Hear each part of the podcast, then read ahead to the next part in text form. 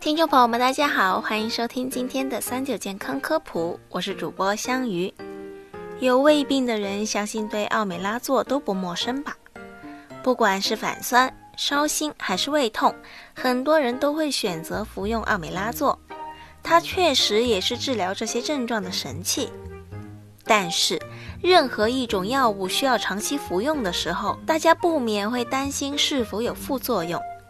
今天我们就来讲一讲。有权威报告发现，使用奥美拉唑这类药物的患者中，有百分之七十是不符合临床用药指征的。在我国，该比例更大一些。主要原因是对此类药物的副作用认识不足。服用奥美拉唑可能会出现的副作用有：消化系统方面会引发腹泻和肠道感染、腹痛、恶心、呕吐；胆红素和转氨酶升高；肠道菌群紊乱。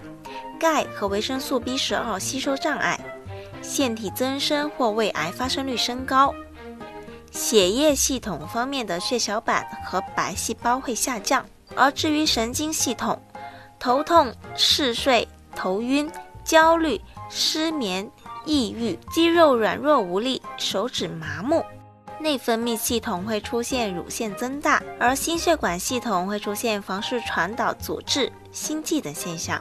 还会出现发热、皮肤变态反应、水肿、视力障碍、肾炎、骨折、女性性功能减退、勃起功能障碍等等。那么，对于需要服用奥美拉唑治疗的患者，应该如何预防副作用的出现呢？一、应该严格掌握奥美拉唑的适应症和用药疗程。二、奥美拉唑在注射用药的时候，速度要缓慢，至少在十分钟以上。三、需要长期服用奥美拉唑的患者，应该要定期做胃镜的检查，最好是半年左右检查一次。四、慢性肝病和肝肾功能不全的患者，用药剂量要减半。五、仔细阅读药物说明书，注意奥美拉唑和其他药物可能会产生的相互作用。如果需要合并用药，则需要多考虑质子泵对药酶的影响，尽可能选择抑制强度较低的药物。需要注意的是，以下五类人要谨慎服用奥美拉唑：一、严重萎缩性胃炎的患者，由于奥美拉唑会抑制胃酸的分泌。而萎缩性胃炎患者的胃黏膜本身就已经萎缩，导致胃酸分泌减少。如果长期吃奥美拉唑这一类会抑制胃酸分泌的药物，就会导致胃酸分泌更少，加重萎缩性胃炎，不宜长期服用。二、骨质疏松患者，奥美拉唑会抑制胃酸，从而会影响钙的吸收，导致骨质疏松的加重。三、胃镜检查发现有胃息肉的患者。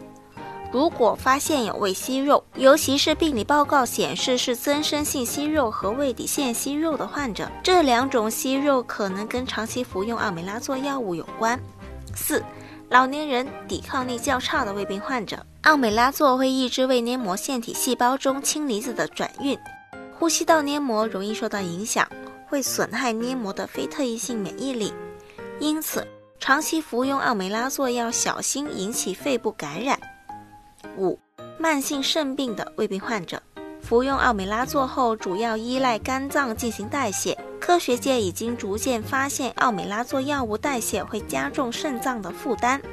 因此，对于肾功能不好的患者要谨慎服用。要注意的是，奥美拉唑类药物需要在医生的指导下服用，不要擅自购买服用。长期服用奥美拉唑的患者需要定期做好肝肾功能检查和胃镜检查。好了，今天的节目到这里就差不多了。如果大家还遇到什么问题，可以留言告诉我们。我们下期再见吧。